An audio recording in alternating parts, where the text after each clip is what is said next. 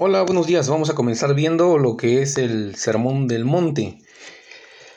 Pero en los estudios vamos a estar viendo las partes más amplias, como Jesús y la ira, para que vayamos aprendiendo cómo el Señor Jesús nos enseñaba acerca de, de los valores del reino de Dios. Sin embargo, vamos a comenzar viendo desde el capítulo 5 y para eso van a servir estos este, breves estudios, estas pequeñas reflexiones que vamos a comenzar entre semana. Esta semana tenemos tres. Eh, la primera es esta que vamos a ver el día de hoy y comienza así. Dice el libro de Mateo en eh, su capítulo 5, versículos 1 y 2. Viendo la multitud, subió al monte y sentándose vinieron a él sus discípulos y abriendo su boca les enseñaba diciendo, ok, vamos a detenernos ahí. Dice que cuando Jesús vio a la multitud, donde iba Jesús en ese entonces había multitudes, y esta vez no era la excepción. La multitud suele seguir a Jesús. En nuestras comunidades podemos encontrar grupos de gente que se dice cristiana o que se dicen creyentes. De hecho, según el INEGI, este, pues nuestro país es mayormente católico, que obviamente tienen como fe central a Cristo.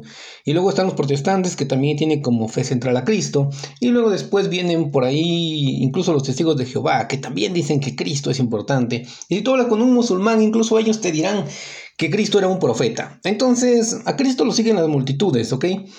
Pero aquí es importante que notemos que Jesús dice que en cuanto vio a la multitud, él subió al monte. Y sentándose vinieron a él sus discípulos. Ok, entonces aquí hay una gran diferencia. Puede haber una gran multitud. Sin embargo, solo serán algunos, aquellos que deseen aprender más de Cristo, quienes se acercarán a Él, quienes irán a Él. Y estos, sus discípulos, serán quienes recibirán la enseñanza directamente de Cristo. Entonces, esto quiere decir que es nuestra decisión si deseamos aprender más o no acerca de lo que Cristo quiere enseñarnos. Repetimos el texto, dice, cuando vio Jesús a la multitud, subió al monte. Jesús estaba a la vista de todos y Jesús estaba entre ellos. Cuando él ve a la multitud, entonces sube, para que todos puedan verlo a él ahora y sentándose vienen a él sus discípulos. Bueno, si hubiera un punto central en esta enseñanza sería entonces que vayamos a Él.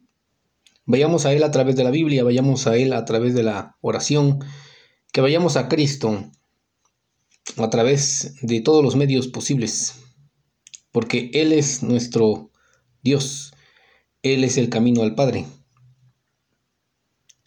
Y una vez que nos acerquemos a Él, Él comenzará a enseñarnos a discipularnos. Y nos cambiará la vida, seremos verdaderos discípulos suyos. A muchos de esos discípulos que se acercaron a Él, les cambió la vida por completo. A doce de esos discípulos terminaron convirtiéndose en apóstoles. Su vida cambió por completo, dio un giro radical.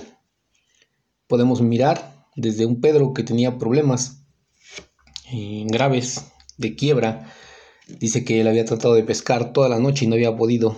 Eh, sin embargo, cuando Jesús viene a su vida, entonces hay una gran pesca, hay una gran bendición financiera, hay una gran bendición en especie. Dice que la suegra de Pedro estaba enferma. Cuando Jesús llegó a su vida, él sanó a esta mujer. Él trajo bendición, él trajo sanidad a su vida.